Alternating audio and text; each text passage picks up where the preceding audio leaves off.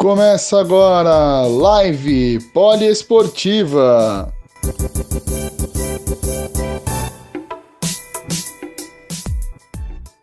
Fala galera da Rádio Poliesportiva, tudo bem? Meu nome é Igor Ribeiro e hoje eu estarei aqui para fazer mais uma live de MMA com vocês, dessa vez com uma lenda do jiu-jitsu brasileiro e lutador do UFC, Antônio Braga Neto.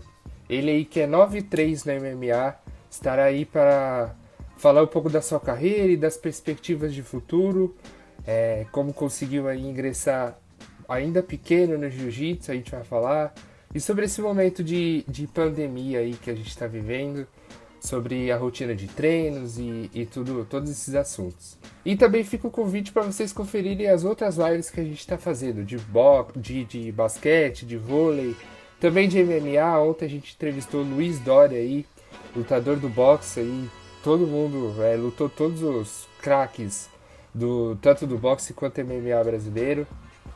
Fica também o convite para vocês conferirem de outros temas também. Vocês podem estar tudo, tudo aqui no, no IGTV do, da Rádio Poliesportiva, tá bom? Os primeiros já estão entrando, a Leandra, o Orlando. Fiquem à vontade aí para fazer alguma pergunta quando, quando o Antônio Braga Neto entrar, tá bom?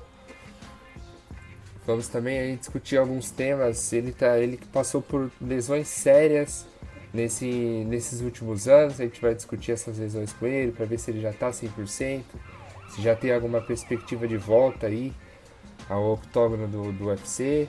Então a gente vai discutir esses, esses temas aí para ele.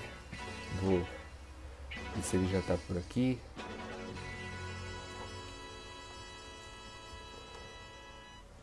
Vou repetir para vocês conferirem também outras lives. É, mais, mais tarde nós teremos também lives interessantíssimas aí. Já vou até ler aqui para vocês algumas lives.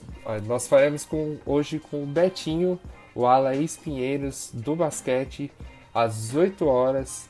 Também às 20 horas nós teremos Jorge Edson, ex-jogador de vôlei. Também vale, vale assistir. E Vale lembrar aqui também no domingo, já fica aqui também o convite comigo também, Murilo Ninja, outra lenda do, do MMA brasileiro, também estará aqui conosco fazendo a live, então já fica aqui o convite para vocês. O Antônio já falou que. O Antônio já falou que vai entrar aqui.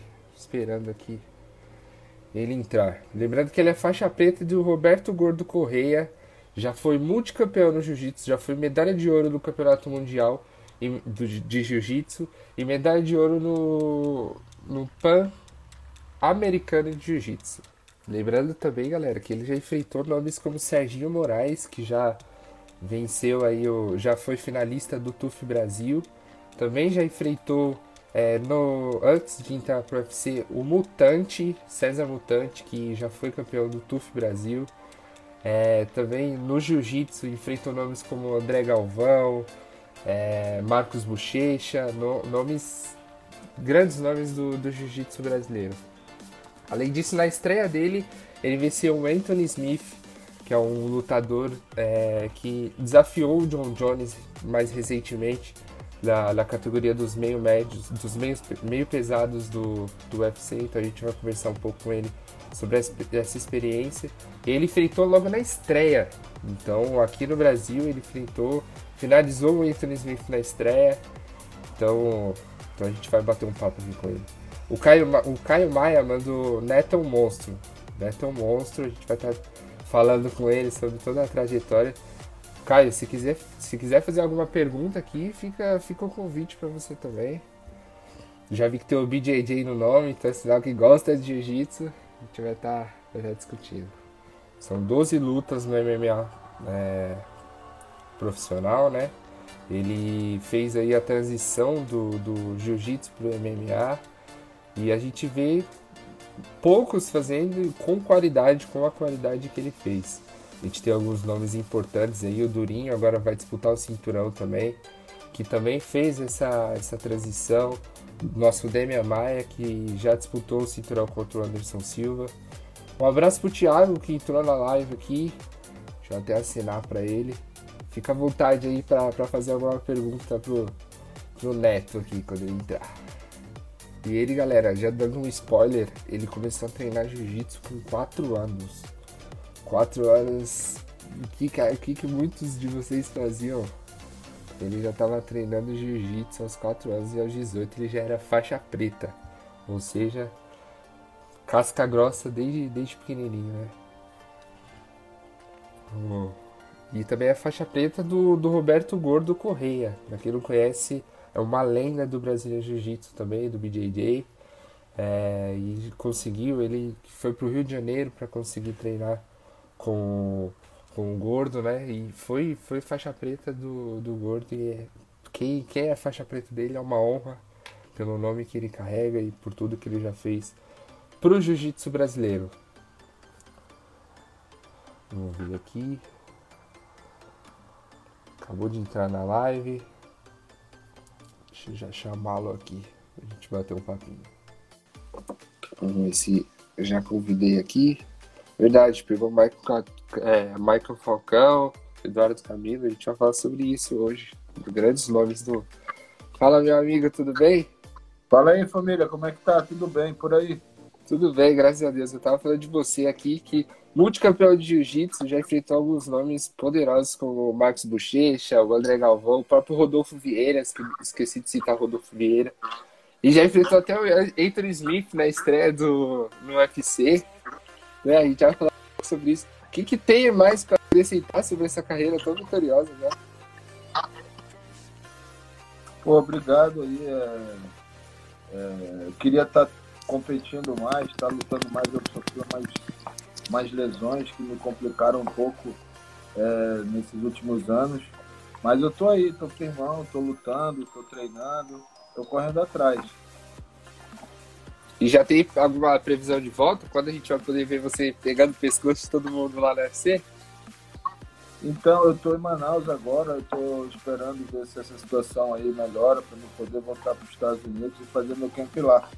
Eu quero fazer o camp em Las Vegas, eu estava lá é, até final do ano. E eu pretendo voltar. Então assim que estiver regularizando essa parada aí dessa pandemia aí, eu devo estar voltando para treinar lá e para voltar o mais rápido possível aí. E com essa ilha da luta, você acha que facilita um pouquinho em Abu Dhabi para você retornar, de repente marcar alguma luta já? Facilita para quem está treinando, sacou? Tipo assim, aqui em Manaus a situação ficou muito crítica, tipo assim, eu não conheço nenhuma academia que tivesse abrindo, tivesse alguém treinando, entendeu? Tivesse tendo alguma, alguma atividade. E querendo ou não, aqui o acesso é muito, tipo assim, é muito remoto, não tem muito sparring aqui, é muito, tipo assim, é muito precário. Então fazer o camp todo aqui em Manaus para mim é meio que inviável ainda, entendeu? Eu tenho que fazer meu treino aqui e sair daqui para fazer o camp fora. Eu não posso ficar full time aqui em Manaus que eu não vou conseguir ter um desempenho que eu quero, entendeu? Que eu almejo. E como que tá funcionando sua rotina? Você tá treinando, tá parado? Como que tá funcionando Eu tô parado, então eu fiz atividade em casa, eu vou ter uma academia em casa, tive musculação, comprei um equipamento. Tenho feito o máximo que eu posso em casa e agora tá voltando um pouco. Eu dei um treino semana passada já, dei um treino essa semana e quero cada vez mais a voltar de atividade na minha academia. Tem uma academia aqui em Manaus e eu faço meus treinos lá é, de, de MMA, né? E, então eu quero começar já a voltar, começar a movimentar, começar a fazer alguma coisa para ver se eu luto ainda esse ano. E eu vou mandar um abraço para todo mundo que já está entrando aqui, o Júnior, o Juca, é, o Eric já entrou aqui, o Eric também é da nossa nosso núcleo de MMA. O Fagner Soares, tem até o BJJ no nome, é do Jiu-Jitsu também. É, Tom Pedrosa, mandar um abração para todo mundo. Fica com convite para vocês fazerem alguma pergunta aqui pro, pro nosso grande neto, Braga Neto. É, para quem não, pra quem só te conhece dentro do, do octógono, como que você se definiria fora dele, né? Se, como que você pode falar que você é, jeito, tudo? Ah, cara, é, eu sou um cara muito autêntico, né? Eu sou um cara que falo muito o que eu penso. Às vezes até erro por falar demais, mas nunca por falar de menos. Eu acho que eu sou um cara é, sincero e tento ser o máximo verdadeiro possível, entendeu? É, quem me conhece pode falar melhor de mim até mesmo do que eu, mas eu acredito na, tipo assim, nas pessoas, eu acredito no ser humano, entendeu? Eu, tipo assim, eu continuo acreditando nisso até hoje. Não desisti não. Muito bom. E estava é, até falando aqui no, no começo que você começou a treinar jiu-jitsu com só quatro anos, né? E já foi faixa preta aos 18. Como que foi essa, essa entrada? O quanto o professor Fábio Aníbal ajudou na sua, é, no seu começo? Fala um pouquinho pra gente, conta um pouquinho da sua história pra gente, do seu início. Então, eu comecei a treinar em Manaus é, com quatro anos na academia do Humberto.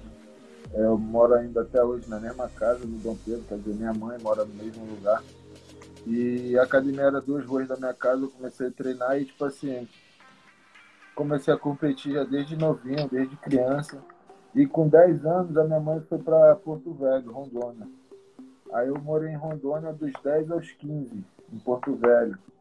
Aí treinei lá, continuei treinando e voltei para Manaus com 15 anos e já tinha lutado meu primeiro mundial, 2003. Eu fui vice-campeão aí. Morava em Porto Velho. Aí já tinha ganho brasileiro, aí vim morar para Manaus para me dedicar mais ao jiu-jitsu mesmo. Aí fui campeão mundial 2004 de faixa azul, juvenil, peso absoluto. Aí peguei a roxa. Aí em 2005 eu ganhei o mundial de roxa, peso absoluto. E peguei a marrom. Aí nessa que eu peguei a marrom, as coisas aqui em Manaus não tinham mudado muito, não tinha. Tipo assim, eu tinha sido bicampeão mundial peso absoluto e continuava meio que pedalando. Aí eu falei, porra, tem que ter MMA. Não tinha um reconhecimento, né? É, Ainda que época, pela proporção, pela sua qualidade. O jiu-jitsu hoje em dia tá bem, tipo assim, tá bem diferente, evoluiu bastante, mas na minha época as oportunidades não eram como as que tem hoje. Tipo assim, hoje em dia tu tem a oportunidade de faixa azul, às vezes até faixa branca, ganhar uma seletiva e ir para Abu Dhabi. Antes não tinha Verdade. esse tipo de acessibilidade. Você não tinha essas, essas, essas chances, entendeu? Então, uhum. é, é, tipo assim, eu comecei a, eu, tipo assim, comecei a pensar em migrar para o MMA, eu tinha 17 anos. E foi quando eu fui morar no Rio de Janeiro. Pelo Celcinho Vinícius, eu tive acesso a Grace Bar Combat Team, que o professor era o gordo. E eu cheguei lá faixa marrom, cheio de vontade de sair na porrada, lutar MMA. Aí o gordo falou pra mim assim, eu lembro como se fosse ele, falou, cara, espera, tu tem que lutar jiu-jitsu, que o jiu-jitsu vai te abrir portas pra MMA. Aí eu falei, pô, mas eu preciso morar no Rio, eu preciso me virar aqui, eu preciso, porra, eu quero ficar aqui. E Aí, isso menor de idade ainda, né? É, eu tinha 17 para 18. Eu tava para fazer 18 anos. É, eu tinha acabado de fazer. Não, acho que eu ia fazer 18 anos, mas já morava sozinho desde os 15, já me sustentava, já corria atrás das minhas coisas, tipo assim. Já Amadureceu cedo já, né? É. E o Gordo mandou eu falar com o Edu, o Diego Braga e o Cadu, que são três amigos que eu tenho até hoje, são meus irmãos que eu tenho até hoje, eles me ajudaram, eles me acomodaram na, na comunidade que eles moravam lá no Rio, que era a comunidade da Tijuquinha.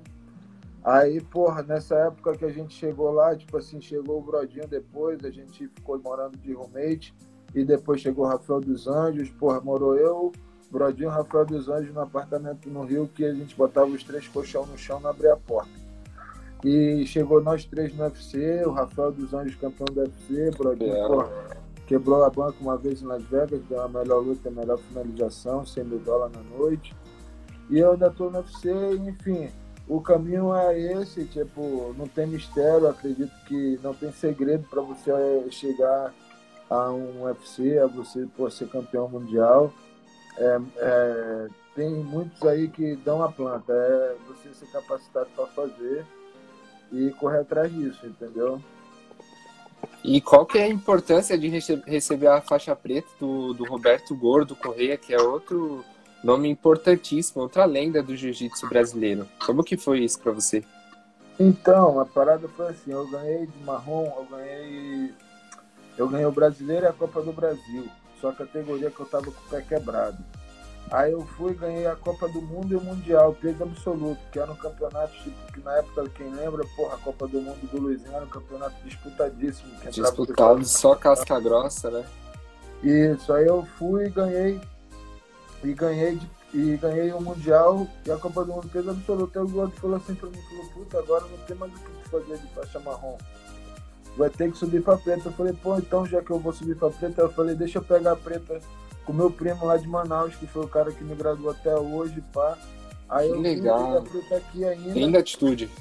É, e continuei, né? Continuei aí 2007, 2006, que foi o ano que eu peguei a preta, foi agosto de 2006, isso.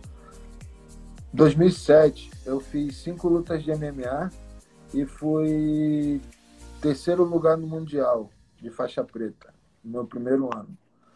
Aí, pô, 2008 eu fui pro Japão, lutei no Sengoku, na época que era o novo Pride, aí eu perdi. E ganhei o Mundial de Jiu-Jitsu de kimono e o Mundial de Jiu-Jitsu sem kimono, peso absoluto. 2008. 2008 já conseguiu. Mundial. E tinha acabado de receber a faixa preta, já tava nos primeiros anos, assim, já tava campeão mundial. Segundo, ano de preta. Ano de preta. E falando um pouco das maiores dificuldades, longe de todo o glamour do, do UFC, de é, campeão mundial, quais foram as dificuldades que você enfrentou no, no comecinho do, do percurso seu? Você até falou da Tijuquinha lá no Rio de Janeiro. As maiores dificuldades para você? Ah, cara, é... além da, tipo assim, da dificuldade daquela barreira da saudade, da família, dos amigos, de vida social, esses lances, a gente passou muito, tipo assim, muitas situações de extrema necessidade mesmo, entendeu? Coisas assim que a gente tem que, porra, um ajudar o outro em situações que, porra, tava, tipo assim, apertado de grana, entendeu? A gente, porra, aprendeu a cozinhar, todo mundo sabia fazer uma comida para poder economizar, porque não tinha dinheiro para comer todo dia, porra, uma quentinha na rua.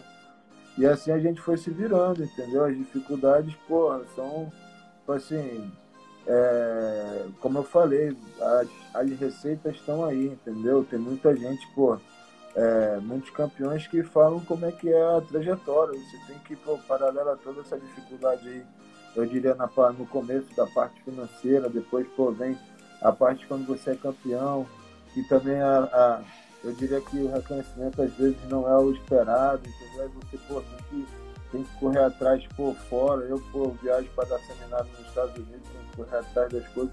E tipo assim, fala, pô, seria tão, seria tão melhor se, porra, na cidade que eu moro, não, tipo assim, nos lugares onde eu morei, se o jiu-jitsu fosse mais difundido, se fosse mais valorizado, se as pessoas pudessem, é, como eu diria assim, incentivar mais né, a arte marcial, porque, pô, o jiu-jitsu, eu falo que o jiu-jitsu é patrimônio cultural do Amazonas, entendeu? Você, pô, passa na rua aí, final de tarde aí, pelos bairros, você vê as crianças indo pra academia de kimono.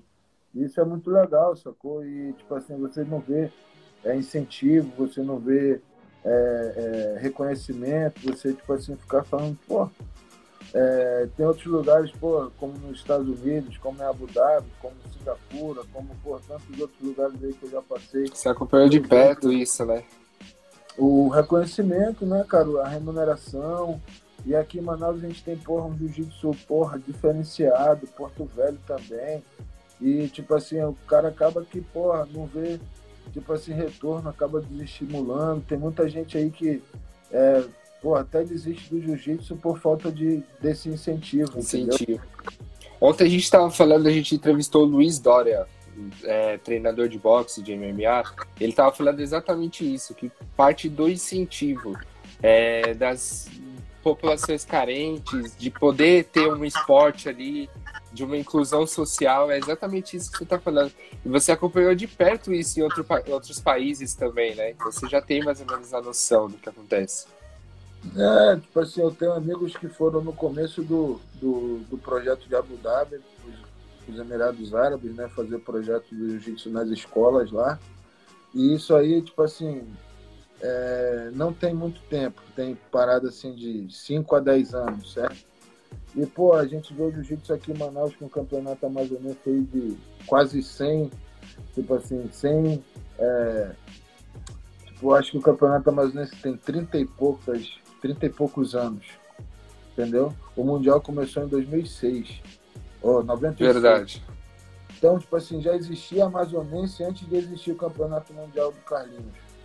Aí hoje o Amazonense tá mesmo, tipo assim, tá no, tipo assim, tá no nível muito abaixo do que está o Mundial, entendeu? Então, tipo assim, eu acho que o Jiu-Jitsu de Manaus podia estar tá num, num glamour muito grande. O prefeito de Manaus se diz faixa coral de Jiu-Jitsu e, tipo assim, tu não vê o Jiu-Jitsu de Manaus é, é, melhor do que os outros lugares. Pelo contrário, o jiu-jitsu de Manaus muito abaixo dos outros lugares, entendeu? Então, e, a gente, e a gente vê muita gente boa de lá também, né?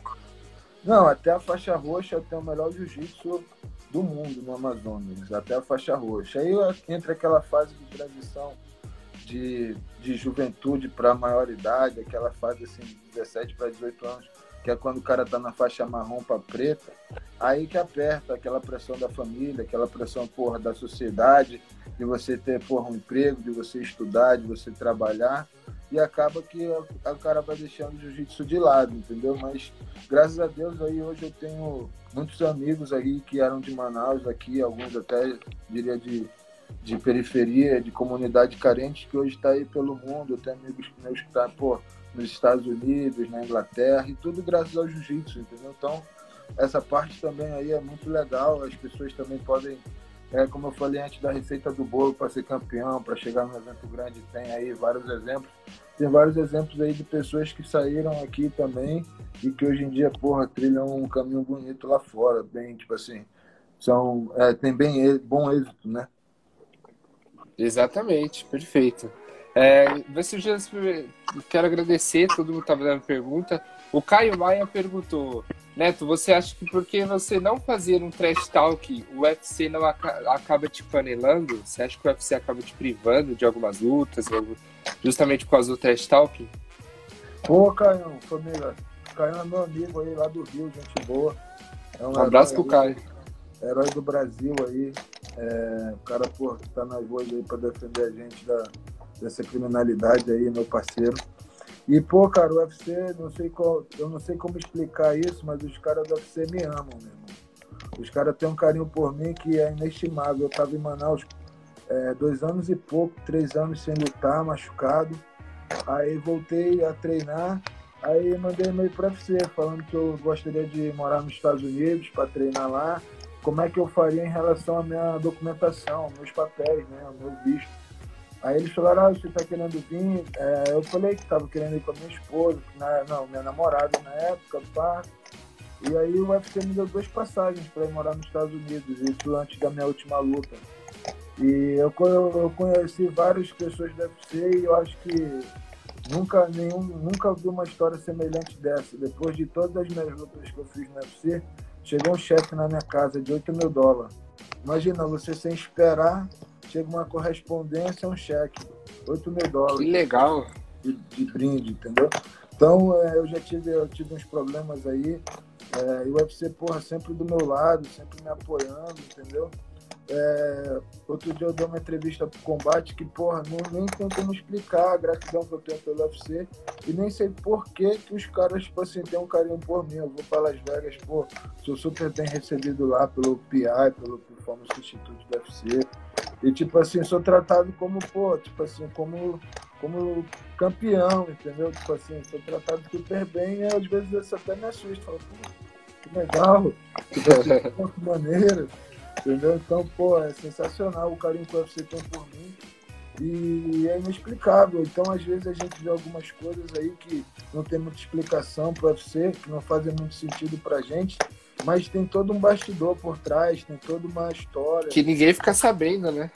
Que ninguém fica sabendo. Como no caso, até eu não tenho como falar, entendeu? Tipo assim, não sei como explicar isso.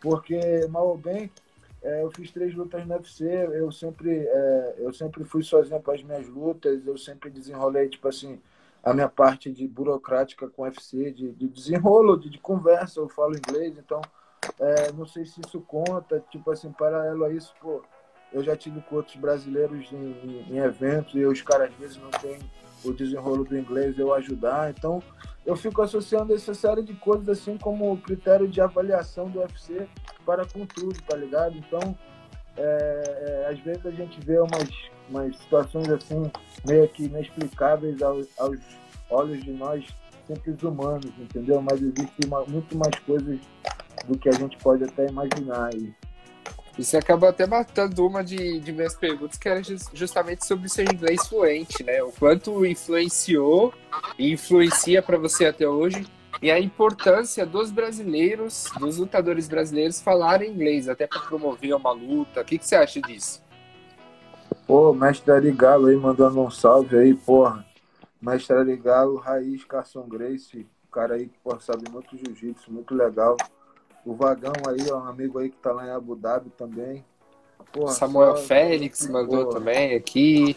O professor Lázaro colocou belíssima história. Todo mundo elogiando aqui essa história. É, o Sapinho é... aí, parceiro. Porra, legal. O Aldir é, Sapinho. Eu tava lendo aqui, foi mal, eu não prestei muita atenção na tua pergunta. Pode repetir, por favor? Sobre a importância de ter um inglês fluente no, no UFC e dos brasileiros, né? Os brasileiros que. A importância dos brasileiros também é, falarem inglês para poder promover uma luta mesmo, um trash talking de repente. O que, que você acha disso? Então, é, teve uma vez que eu vi uma entrevista do José Aldo. José Aldo, porra, aqui de Manaus, ídolo, porra, tipo assim, sem, não tem palavras para descrever o quanto. Sem palavras, uma lenda. Aí o cara, o Aldo deu uma entrevista falando que ele ganhava pouco no UFC, né? E querendo ou não, na época eu fiquei bem pensativo em relação a isso. Falei, por que será, né? Porque um cara que tem tanto público no Brasil, um cara que é tão querido, um cara que, pô, tem um carinho de todo mundo, não é tão remunerado no UFC. E prestando atenção nas coisas, eu vi que o Aldo não, tava, não falava inglês. Isso já tem bastante tempo. O Aldo não falava inglês. E isso, querendo ou não, por exemplo, você tem um emprego, você trabalha para uma empresa americana. Esquece esporte, esquece, esquece, esquece arte marcial, esquece qualquer coisa disso. A gente fala de uma empresa que, que gera entretenimento mundialmente para 52 países, bilhões de pessoas, e que o mundo fala inglês. Verdade. O mundo fala inglês. Não tem essa de que é, é, se você fala inglês, pô, você pode ter uma dificuldade de comunicação em outros lugares, mas você vai se fazer ser entendido. Não tem para onde correr. Inglês é a língua universal. Então, é, o Aldo, o, o, o próprio Anderson Silva, foram pessoas que tiveram essa barreira do inglês muito forte. E, querendo ou não, o, os Estados Unidos é o país é, porra, capitalista, é um país consumista, é um país que, querendo ou não, ele, ele quer ter esse contato. Porra, tipo assim, o meu interesse, o meu. É, foi assim, eu vou contar como é que foi a minha parada com o inglês, certo? Uhum. Em 2007, no meu primeiro ano de faixa preta, foi o primeiro ano do Mundial na Califórnia, nos Estados Unidos. E eu fui para lutar o Mundial, tipo assim, porra, nunca Tipo assim, moleque de Manaus, nunca imaginei que eu ia pra Califórnia um dia, tipo assim, na situação, porra, de, de tipo assim, de lutador, pá. Aí, Representando pô, seu país, né? Isso, tu sabe, tipo assim, o que envolvia, entendeu? Eu, pô, cheguei lá, não conseguia perguntar onde era um banheiro, cara. Não conseguia pedir um suco de laranja, não conseguia falar nada, entendeu? Isso foi uma parada que foi muito forte pra mim.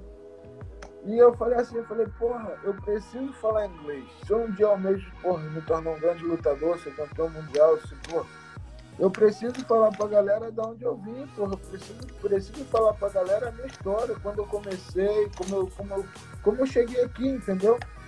Então eu decidi que eu iria é, para os Estados Unidos para aprender a falar inglês, que eu precisava disso. Aí no ano seguinte, em 2008, eu me preparei para mim, mim ir para os Estados Unidos, lutar o Mundial e ficar uma temporada nos Estados Unidos. Aí nessa que eu fui pro Mundial em 2008, eu fui campeão mundial. E foi quando, tipo assim, eu falo que a merda esfregou do cu, entendeu? Aquela cagada de cuidar que suja o vaso todo, aparecendo várias oportunidades. As coisas começaram a acontecer na minha vida, entendeu? E nisso eu, eu, tava eu e o Brodinho, né? Eu tinha levado o Brodinho comigo, que era o meu roommate, o cara que morava comigo, meu parceiro. E a gente caiu, porra, para os Estados Unidos, vários lugares dando seminário, fomos para Havaí, fomos, porra, fomos pra porra toda. E, e, E a partir daí que as coisas assim, mudaram na minha vida, né? Aí eu fui para Singapura depois, levei o Brodinho, o Brodinho ficou 10 anos lá em Singapura, fez um patrimônio legal lá em Ubatuba, tá, tá bem, já, já teve, tá, tá com o filhinho dele agora aí, o parabéns. E tipo assim, é, é, tudo através do jiu-jitsu, cara, tudo através da luta, entendeu? Aí, pô, é, querendo ou não, hoje, tipo assim, por falar inglês, eu consigo me programar para ir para os Estados Unidos fazer uns seminários, aí volto, consigo ficar em Manaus com a minha família um tempo. Aí daqui a pouco eu faço de novo uma viagem e vou fazendo isso, entendeu? E se eu não tivesse o inglês, eu não, porra, não conseguiria fazer nada. Mandar um abração para todo mundo aqui, o Gabriel Procópio, o Kohler, não sei se eu falei seu nome certo, se tivesse pode corrigir. Fala, Netão, um abraço de Rolim de Moura, Rolim de Moura ligado na nossa live. Família, pô, galera de Rolim de Moura legal, fui lá, tem amigos lá. O Gordo entrou aqui também, um abração pro Gordo, uma honra ter ele aqui na live com a gente. O BJJ Crio entrou, o Tufi Hernandes, o Azabu, a Azambuja, Vini, BJJ também, campeão, mandou pra você aqui. Todo Esse mundo é interagindo com a gente. O Vini é ídolo aí, o cara é mó sangue bom aí. É um para-atleta de jiu-jitsu aí, porra, gente boa pra caralho. Ídolo aí, porra, estimula muita gente a treinar também. A gente pode, a gente pode marcar uma live também com ele para falar sobre isso também, essa, essa iniciativa que ele tem, parece muito boa. É, falar um legal, pouquinho muito sobre, legal. sobre sua transição do, do jiu-jitsu para MMA. Você falou que já tinha, é, desde adolescente, essa vontade. Como que você começou a treinar é, é, boxe? Como foi essa transição para você, do Muay Thai, do boxe, tudo pro, pro MMA, assim, do, do jiu-jitsu pro MMA, né? Então, eu cheguei no Rio, é, eu fui treinar, como eu falei, na Gracie Bar Combatinho, que o Gordo dava, que o Gordo era o head coach. E nessa equipe tinha a galera que tinha vindo do Ruas Vale Tudo, que era a galera do Muay Thai, que era o Babalu, é, uma galera lá, e a galera do Jiu-Jitsu, que era o Pé de Pan, enfim, uma galera.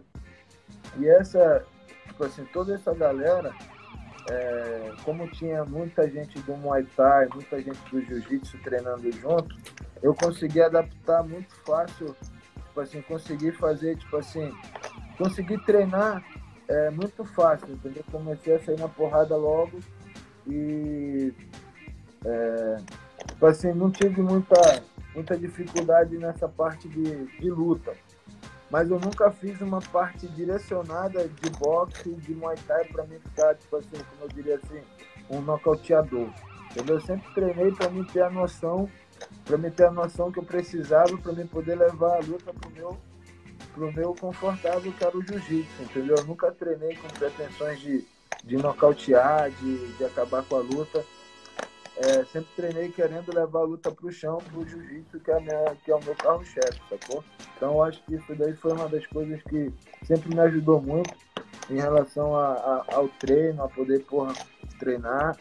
Foi que, não querer é, tipo assim, fazer boxe pra mim ser um boxer, entendeu? Eu queria fazer boxe pra mim com MMA, pra mim lutar MMA, pra mim é, levar pro meu jiu-jitsu, entendeu? Então eu sempre tive muita consciência disso, que treinar sempre pra levar pro jiu-jitsu, sacou? A gente falando aqui do. Você chegou a citar o Pé de Chumbo, acabou de entrar na live também. Um abração pro Pé de Chumbo, outra lenda do jiu-jitsu brasileiro. Participou aí do TUF também. A gente quer fazer uma live com você também, Pé de Chumbo. A gente vai entrar com contato com você. Ele até mandou uma mensagem aqui pra você. Braga! Pé de chumbo, eu acho que o meu, o meu, o meu chat aqui travou. Pé de chumbo aí, porra, ídolo, campeão mundial de jiu-jitsu, lutador de MMA, chegou no UFC. Tava lá na equipe do Gordo também, na época que tava geral, Rafael dos Anjos, eu, Brodinho, Zorô, Pé de Pano, Pé de Chumbo, é, é, caralho, é, Edu Pachu, Diego Braga, todo mundo, porra, Só Tava ali no começo da, da equipe. O Arley, o Arley Alves, o kickboxer, treinou com a gente. O Wendel. Tem uma guilhotina Wendel- afiadíssima o também, né? Sim, o Wendel Negão treinou com a gente. Enfim, ali do, da academia do Gondo, acho que saíram uns 20 caras pra UFC na época, tá ligado? E a gente treinava tudo junto ali, a gente sempre, porra, um ajudando o outro, um, porra, incentivando o outro. Então, eu acho que pra mim, que sempre fui um cara do jiu-jitsu, pra mim poder ir pro MMA, a ajuda deles foi muito importante. Tinha o Flávio Moura, porra, cara que é do Muay Thai, gente boa pra caralho. Só não gostava de tomar banho, mas o cara, meu irmão, muito maneiro aí. O cara sensacional. Ajudou muito também ele. Porra, foi muito legal essa parte aí. Quando eu cheguei no Rio para treinar, para lutar, para treinar, para lutar MMA, foi na época do auge do Babalu, que ele lutou com o Chuck Liddell. E eu, por faixa marrom, tive a oportunidade de ajudar ele no tempo do porra, do título do UFC na época, entendeu? Então é, é, é, a minha transição foi muito tranquila, foi muito fácil, entendeu? Eu tive é, assessoria das melhores pessoas que eu acho que existem até hoje, entendeu? E teve uma entrevista que você chegou a falar que o Babalu foi uma das suas inspirações do, do MMA, uma das do que você mais gostava de ver. Como que foi ajudar num camping desse, uma luta tão importante? É, pô, eu lembro como se fosse ontem uma, uma capa de tatame que falava nova geração do MMA, que tinha o Babalu tatuado. E eu falei, caralho, aquele cara ali é o mais, é o mais boladão. Que, tipo assim, me identificava sempre com ele, entendeu? E foi, tipo assim, uma parada que, que aconteceu comigo, que, porra, é, quando eu fui pra, Grace, pra, pra, essa academia que era Grace Bar Combat pra treinar, no primeiro dia eu cheguei e comecei a ver um, os caras passando. Aí, porra, foi passando um, foi passando outro, foi passando outro. Eu falo, caralho, todos os meus ídolos estão aqui, cara. Todo mundo tá aqui. tipo assim, porra, aqui que eu quero ficar, entendeu? Não, tipo assim, é, é, tipo assim, meio que pensando como que eu consegui superar tudo, acho que foi muito por influência dessas pessoas, entendeu? De estar perto dessas pessoas que eu tinha como referência, que eu tinha como, porra, ídolos, tá ligado? É, porra, eu lembro assim que o Babalu era meu ídolo no MMA, eu tinha um ídolo que era o porra, Pé de Pano, eu era porra, fãzaço do Pé de Pano, eu era fã do Fábio Leopoldo. Fábio Leopoldo, porra, sinistro. Eu tinha visto uma luta dele, falei, caralho, um dia eu quero fazer uma dessa daí, igual esse cara aí. aí, porra, tu chega um dia assim, tu começa a ver essas pessoas próximas. Todo mundo você, junto. Você, todo, todo mundo junto, aí tu fala, caralho, é aqui mesmo, é aqui mesmo que eu vou ficar, é aqui mesmo, entendeu? E acabou que é, tudo isso foi muito fácil para mim. E, o, e, pô, falar do Babalu, cara, o cara que é meu amigo até hoje, me ajudou pra caralho na minha última luta lá nos Estados Unidos, a gente tava junto lá. E é uma das, tipo assim, é uma das pessoas que até hoje me ajudam pra caralho, tudo que eu preciso. Pô, se eu precisar de alguma coisa, ligar pra ele. O cara que tá sempre disposto a me ajudar, ajudar todo mundo. Então é, é muito legal, é muito, eu fico muito feliz de, de manter as minhas amizades verdadeiras é, até hoje, de ter os meus amigos ao meu lado aí é, e sempre estar tá junto, né? Verdade, Babalu casca grossa. Até mandaram algumas mensagens aqui sobre ele. O Thiago Rio mandou Babalu, o marreito mais gente fina que conhece. o Pé de Chumbo mandou Babalu pra mim é o cara mais sinistro do MMA. Nunca correu de ninguém, brabo demais, verdade. E o Caio mandou. Uma das maiores lutas de MMA foi Babalu versus Lawler, Rob Lawler. Lutaça também, verdade, muito bem lembrado. Eu tava lá nessa luta com o Babalu, eu e o Gordo, a gente ficou lá uma temporada ajudando no camp dele. A gente ficou lá umas semanas e, e o Babalu, se eu não me engano, lutou de 84 ou 88 quilos essa luta aí. É, ele desceu de categoria é, sinistro, sinistro. Cara, Babalu, onde, onde tiver, ele tá representando, né? Referência, o cara aí, referência. Tem, Falando, mudando um pouquinho para falar do início de sua carreira ainda, contra a primeira luta em 2006 contra o Lolito Lolito, que você já finalizou no TF MMA. É, como que foi a preparação para essa luta? Você ficava treinando jiu-jitsu, depois você treinava o, o, todas as outras modalidades, Muay Thai, boxe, para chegar para a primeira luta e a sensação da primeira vitória, como foi? Rapaz, é, essa luta aí não teve muita preparação, não. Foi já, não? Lá, lembra? É, foi uma luta que foi, foi criada pelo evento na hora. É a mesmo? Não existia. Foi um desafio que rolou no evento Top Fighters no Castelo das Pedras, que os produtores do evento quiseram casar uma luta na hora.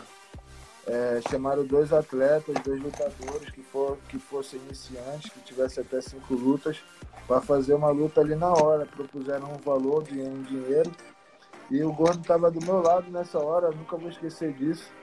É, eu tinha vencido um evento de 100 kimono uma semana antes, no domingo, acho que o evento foi na quarta, é isso. Eu tinha vencido um submission no domingo e isso era na quarta. Eu falei, pô, Gordo, com o dinheiro que eu tenho guardado, com o dinheiro que eu ganhei no final de semana, mais esse dinheiro aí, eu saio da favela, Gordo. aí ele falou assim, pô, não tem ninguém para te bater aqui não. Aí eu falei, pô, então eu vou lá. Vambora, fazer. Então vai. Aí eu fui, aí acabei fazendo a minha primeira luta de MMA, peguei um protetor bucal de um, peguei a porra do, do short do outro e fui, mesmo, fui me preparando ali na hora para me lutar. E acabou que foi, foi. muito bom, eu não tive aquele nervosismo de fazer minha primeira luta, de, de, de tipo assim, aquela, toda aquela, aquele bastidor de, de, de pré-luta, né? Foi bem na hora mesmo. E a sensação da vitória, como foi? Ah, cara, é, o cara, a gente às vezes nem, tipo assim, nem, é, nem lembra, foi tanto, tão marcante assim de ter lutado, entendeu? Foi um evento que, pô, é, teve várias pessoas, tipo assim, que passaram por esse evento, o próprio José Aldo lutou esse evento, é, enfim, é, foi uma parada, tipo assim, muito, muito, muito, muito gratificante, né? Aí é, comecei assim a minha carreira no MMA, fui fazendo luta, fui fazendo luta e tô aí onde eu tô hoje. Enfrentou, inclusive, nas primeiras lutas o César Mutante, que depois via ser o campeão do TUF, né? Como foi essa luta para você? Como você neutralizou um lutador tão habilidoso em pé quanto ele? Então, esse evento aí foi um, uma, um comitê que teve, que eram de duas lutas na noite. Teve um GP até 7,7, um GP até 9,3 e um acima de 9,3. Não, teve. Eu não lembro quantos GPs tiveram, acho que foi três ou quatro, se eu não me engano. Mas eu sei que um campeão do GP foi o Rafael dos Anjos, um campeão do GP foi eu, e um campeão do GP foi o. o, o caralho, como é que é o nome dele? O Mamute de BH que finalizou o cigano no braço uhum. dia, do Armlock no Cigano. A primeira, a primeira derrota de Cigano. É, foi nesse evento. Foi nesse evento. E eu fiz a primeira luta, eu finalizei rápido e fui para a segunda luta com o Mutante, que na época já era. Finalizou primeiro o Eduardo Camilo, não foi isso? Isso, isso. Eu, eu, agora assim eu nem me recordo como é que eu finalizei ele, exatamente. Mas eu finalizei rápido e fui para a luta com o Mutante e consegui controlar bem a luta, mantive a luta no, no meu no jiu-jitsu, mas tipo assim, mantive a luta no chão a maioria do tempo e venci. E é, foi, pensando nisso, foi isso. É. E assim, ele já era o pupilo do Vitor Belfort já. É, era o estrela, né, do evento, né? Tipo assim, era o, o queridinho que era, tipo assim, o favorito a ganhar, que todo mundo queria ver ganhar, pô. Vitor Belfort tava lá, pá, aquela, aquelas coisas de pela sacagem que a gente tá ligado. é, o Pé de Chuva mandou aqui, Braga Neto sempre foi um dos caras que mais atrapalhou meu jiu-jitsu nos treinos. Muito top. é, pé de chumbo, é, ele tem que usar uma camisa, que lá em Teresópolis é frio, ele esquece disso às vezes, só pé de chumbo sem camisa.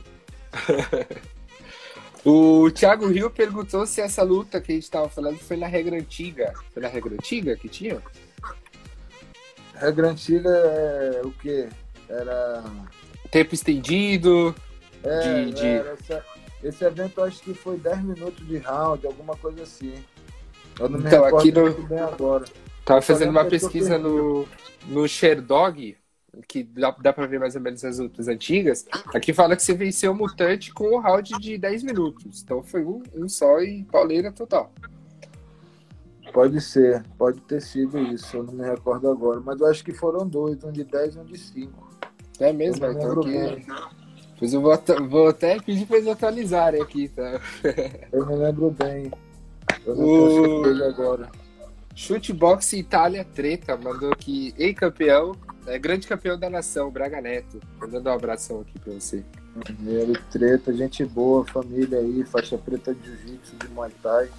Ajuda aí vários amigos aí, a, porra, lá em São Paulo, por onde tiver, o cara aí é família, gente boa pra caralho.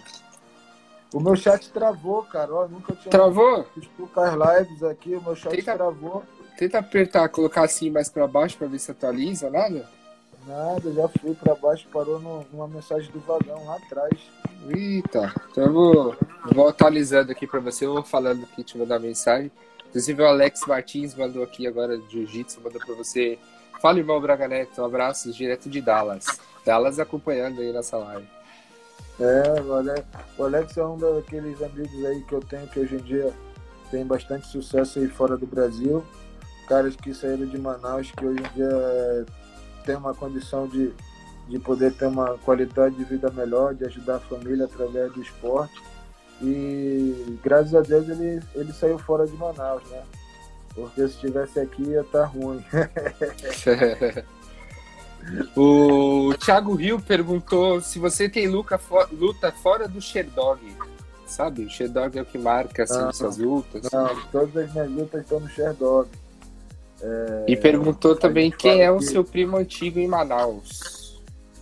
Eu falo, na verdade eu tenho vários primos, a minha família é muito grande, eu tenho uns 30, 50 primos, se for bom, né, pra falar aí. Caramba! E, dentre esses, alguns faixa preta, e um deles é o Fábio Aníbal, que tem academia até hoje em Manaus, da, é, tem aluno, é um, um professor aí de jiu-jitsu. E influenciou muito no seu, no seu começo de carreira, né? Sim, influenciou, me ajudou bastante, me formou, né? Me formou atleta. É... Pois, é, como é que eu posso dizer? Podia ter tido mais, mais desenvolvimento junto comigo, mas preferiu escolher outros caminhos. Mas continua meu, continua, continuo querendo bem, continuo é, torcendo para o sucesso dele como de todo mundo. O Caio Maia perguntou: campeonatos mundiais só de adulto, não é isso? Não, eu fui o primeiro campeonato mundial meu juvenil, faixa azul 2004. A partir da faixa roxa é só adulto, mas a, a faixa azul ainda tem juvenil. E alguns campeonatos tem juvenil 1 e juvenil 2, como brasileiro. O brasileiro, eu fui campeão brasileiro, bicampeão brasileiro peso absoluto, um juvenil 1 e um juvenil 2, de azul, né? Então tem essa, essa, é, essa diferença aí na faixa azul, mas a partir da roxa já não tem já não tem mais, é só, é só adulto. O Thiago Rio falou também do, do Fábio, falou primo que graduou, conheci ele e era amigo do Navalha, Navalha Navalhada, que lutou inclusive contra o, o modelo Ninja, que a gente vai entrevistar no, no domingo. Legal. Falando um pouquinho sobre. É, voltando um pouco sobre sua trajetória nas lutas, você estava 5-0 até perder para o Kawamura, o Rio Kawamura no, no Japão, por pontos. Como que ficou seu fator psicológico? Se lutar no Japão é, que era a casa dele, influenciou em algo? Cara, é, se, se a gente for analisar friamente, parar para pensar friamente, a gente já viu decisão contra brasileiro no Brasil que foi dado por brasileiro de forma assim escancarada. A gente vai ver várias decisões, por exemplo, teve uma luta minha com o americano em San Antônio no UFC, que, porra, até o UFC achou que eu ganhei a luta e os árbitros deram pro cara. E essa luta no Japão aí foi uma luta também que eu poderia ter ganho, mas por ser no Japão, pode sim ter sido um fator é, é, primordial para essa, essa decisão para os caras. Pra, porque você dá contra um compatriota seu numa luta dura é muito difícil. Numa luta dura você sempre vai dar pro cara da. Sempre vai. Na dúvida, né? Querendo ou não, na dúvida. Então eu sempre soube que para lutar no Japão eu ia lutar lutando contra dois contra um. Que eu ia estar lutando contra o cara e contra a decisão do árbitro e eu não consegui finalizar. Então a gente já, tipo assim, já tem que saber se você faz jiu-jitsu, se você busca finalização e não finaliza, você não pode querer, querer ser vencedor por decisão do juiz, entendeu? Então eu tenho muito isso comigo. Eu vou para finalizar, seja no jiu-jitsu, seja no MMA, seja no, no. E caso eu não finalize, eu não posso ficar é, é, insatisfeito com a decisão que vier, entendeu? No pano, no pano do ano passado, 2019, eu perdi na semifinal numa decisão que eu achei que eu ganhei. Se eu olhar a luta dez vezes, eu não vou achar que eu perdi, entendeu? Verdade. Assim, não tem como tu me dizer que eu perdi a luta, sacou? É, o Gordo fala que eu perco as lutas por, uh, por, pelos árbitros porque eu não cumprimento os árbitros. Eu não falo com o árbitro, mas, porra, árbitro é árbitro, pô. Tem que não ser tem, tem que ser imparcial, verdade, concordo com você. E você achou que essa no Japão você ganhou a luta? Deu uma travadinha, vamos ver se ele volta já. Que história, hein, galera? Que trajetória linda. Uma grande fera do nosso jiu-jitsu. Grande ídolo. Vou esperar aqui pra ver se volta. Parece que deu uma travada agora. Deixa eu ver se ainda. Vai voltar. 51 minutos de live. Ele caiu aqui. Tentar ver se ele tá aqui ainda pra chamá-lo. A gente tá com 51 minutos de live, galera. E daqui a pouco eu vou, vou encerrar, pra, porque o máximo aqui é de uma hora. Então eu vou encerrar e vou ver com ele se, se a gente pode fazer uma parte 2. Então eu peço que vocês fiquem ligados. Que assim que, se ele aceitar, assim que a gente é, acabar essa aqui, a gente já começa com outra, tá bom? E a gente ainda tem, tem muito assunto para falar. A gente tem a trajetória dele no UFC, algumas é, decisões polêmicas contra ele, que a gente ainda vai abordar aqui. Então, se vocês, é, se vocês quiserem fazer alguma pergunta aí, já, já podem, podem perguntando. Chutebox Itália Treta, vai ficar postada? Vai sim. A gente vai postar assim que acabar a live, já vai estar disponível lá no, no nosso IGTV. Já pode ficar ligadinho lá que você já consegue acompanhar tudo. Voltamos, estamos de volta. Bom, foi embora a luz aqui, agora eu tô com a internet do celular, se ficar travando aí é por causa dos problemas técnicos aqui em casa. Tá bom, sem problema. Eu vi que você caiu, eu falei, opa, aí já, mas que bom que tá de volta. Ele tava perguntando sobre essa luta no Japão, você achou que você ganhou? Ah, é... foi uma luta dura, eu cheguei em boas posições durante a luta inteira. É... Eu achei que eu ganhei, né? A gente sempre acha que ganhou também, mas eu poderia ter feito muito melhor, poderia ter feito muito mais e, e, e eu não posso depois de uma depois de uma assim, uma falha, depois de uma como é que eu posso dizer? Depois de não ter feito o que eu deveria fazer, reclamar de alguma decisão, entendeu? Eu queria uhum. ser invicto, lógico que eu queria ser invicto, mas infelizmente nunca não é como a gente planeja sempre, né? Thiago Rio perguntou se você tem interesse em subir de peso. O que você acha? Então, cara, a gente tá, a gente tá estudando essa possibilidade aí. Foi uma ideia do Gordo, ele conversou comigo aí tem, não tem muito tempo, tem menos de um mês. E ele me sugeriu lutar de, de outra categoria aí, que eu não vou falar qual. Mas a gente tá analisando essa possibilidade aí sim. Eu tô com quase 120 quilos hoje mas o meu peso normal é entre 98 e 100 quilos, entendeu? É, enfim, a gente está vendo aí, a gente está pensando nisso, mas eu não tenho nada, nenhuma certeza ainda. Eu quero voltar a treinar agora, ver como é que eu vou me adaptar, como é que eu vou me sentir. E conforme o peso for descendo, a gente vai, vai analisando, vai pensando como é que a gente, a gente age. Mandar um abração aqui para Cláudia Valéria Andrade, tá mandando um oi. O Bruce Veloso, nutricionista, tá mandando também um abração. O Everton Ojoara, mandou família. e o Azambu já brincou aqui, falando tem que pagar a internet. Voltou a luz, pô. Voltou a luz.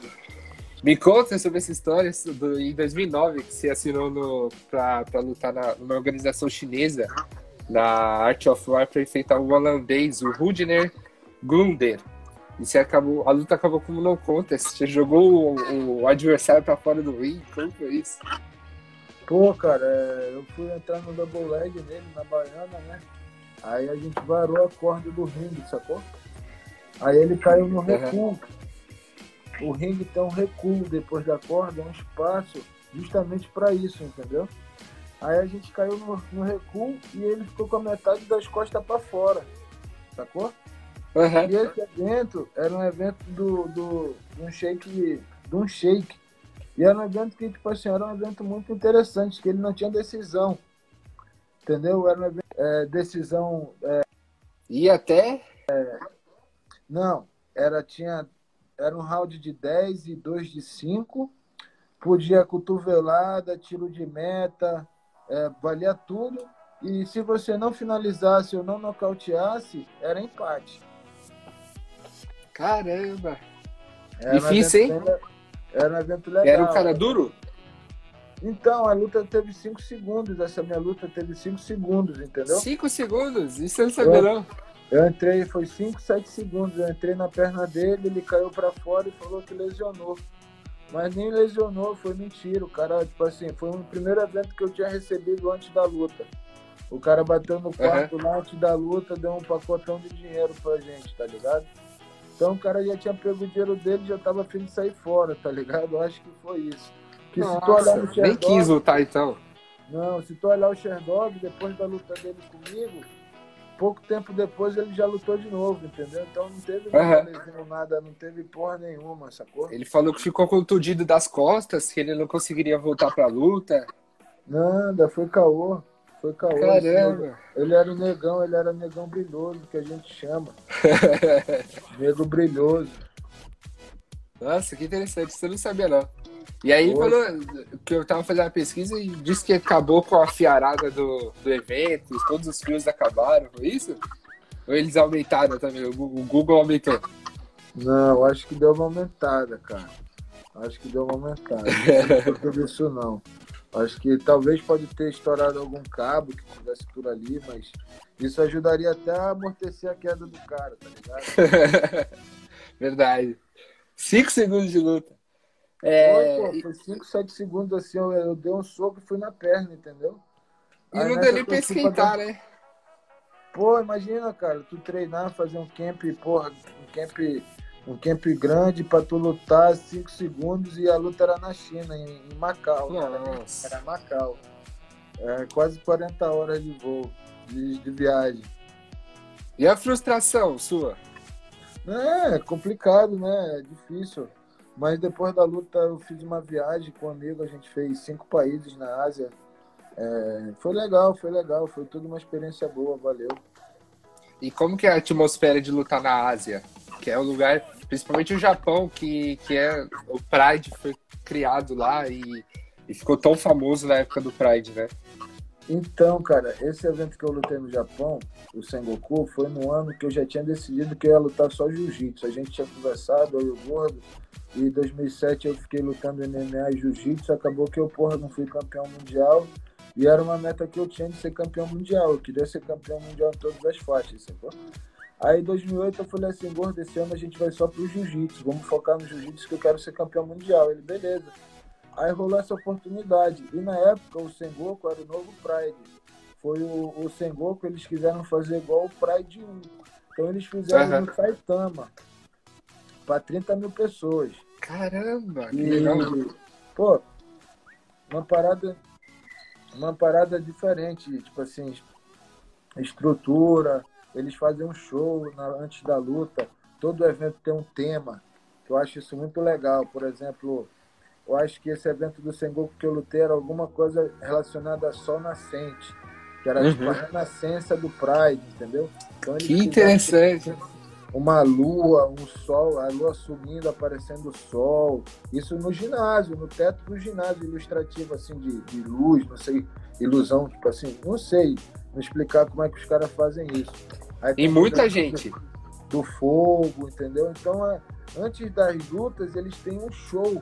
Tipo um espetáculo antes da luta para introduzir a luta.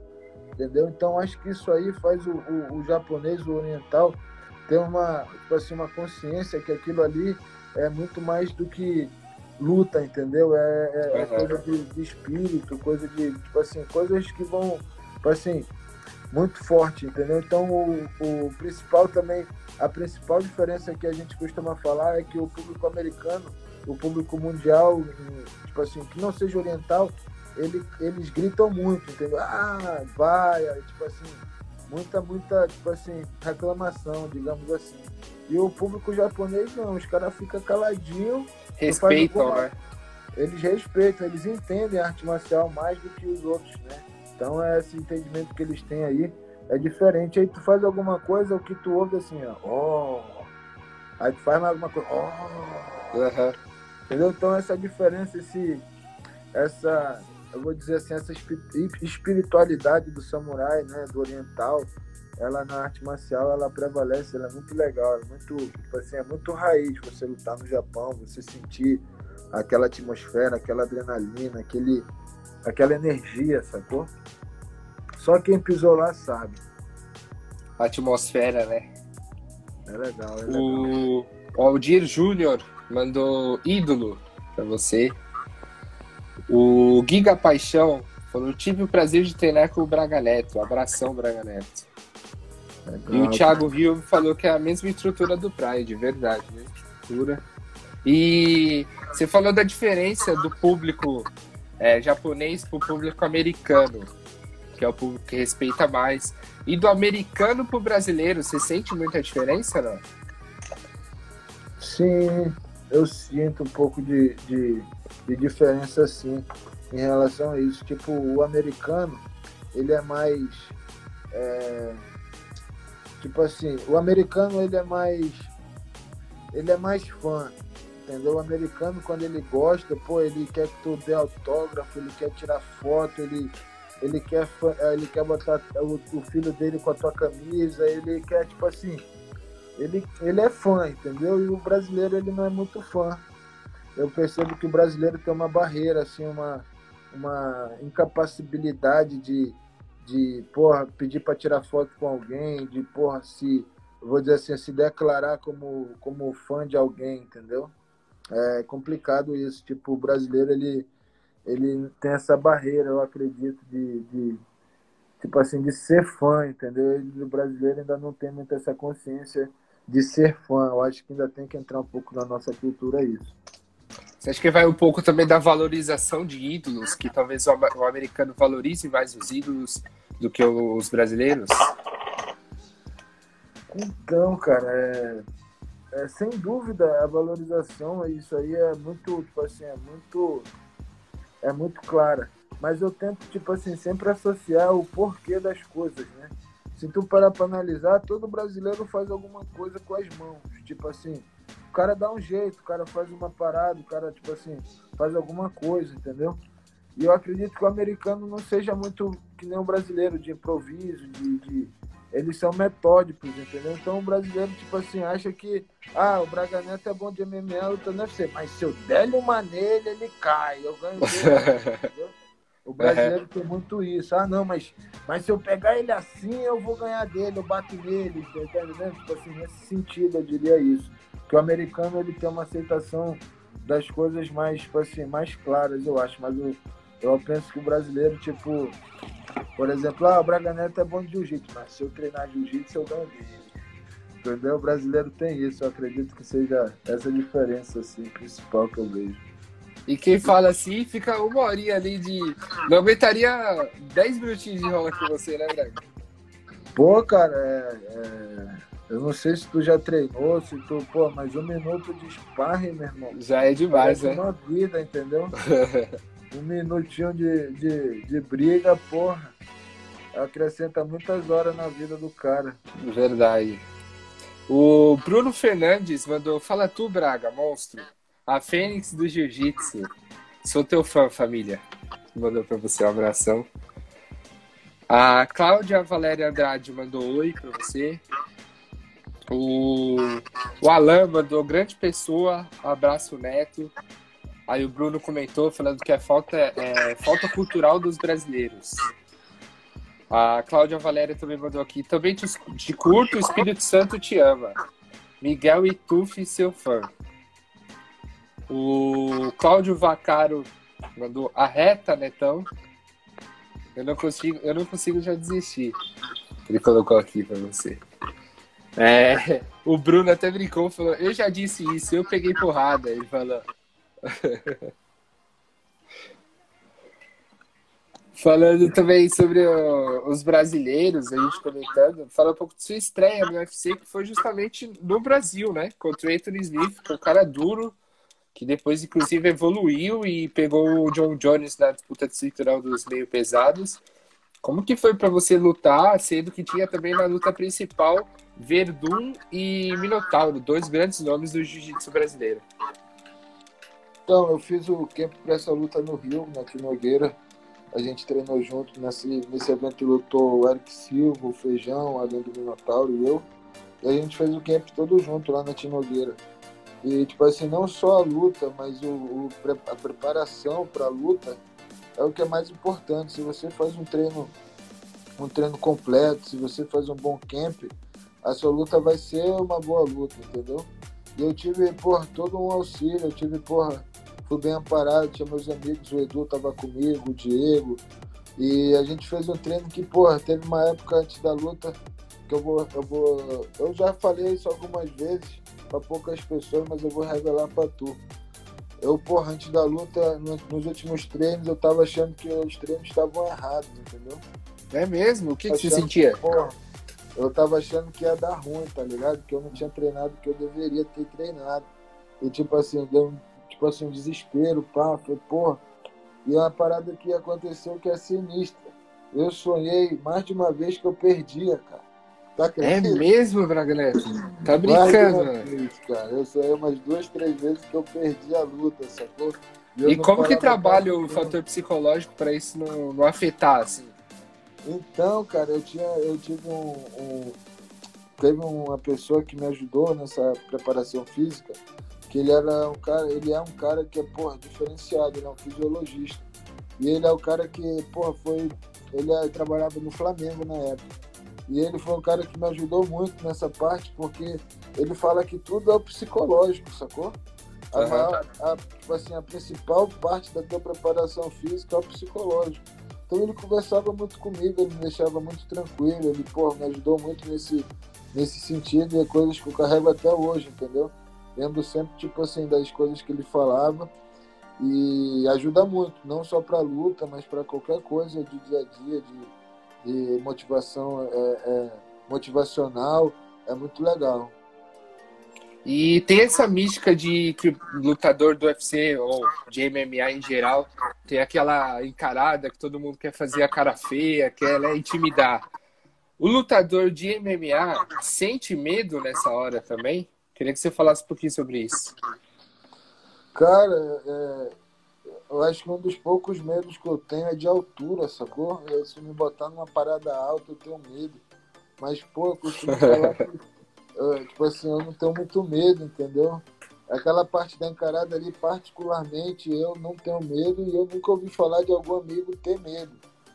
Sacou? Eu acho que a principal adrenalina é quando eles, pô, tiram os segundos fora do, do para começar a luta, que eles fecham a grade ali do octagon, que é a hora Já assim, não tem mais essa.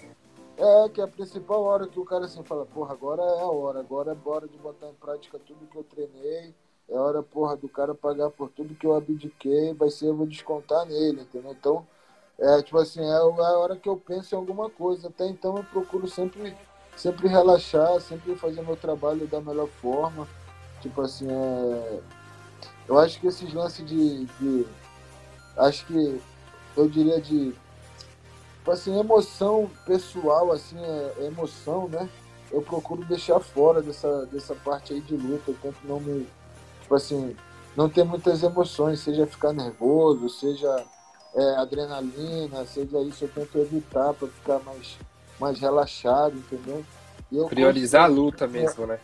Eu consigo, é, eu acho que toda, toda, tipo assim, todas as lutas que eu tive de jiu-jitsu, entendeu? Querendo ou não, é uma encarada, Sacou? Porra, tu vai, vai, tu vai fazer 5, 6 lutas. Eu já fiz 12 lutas num dia do Mundial de Faixa Roxa.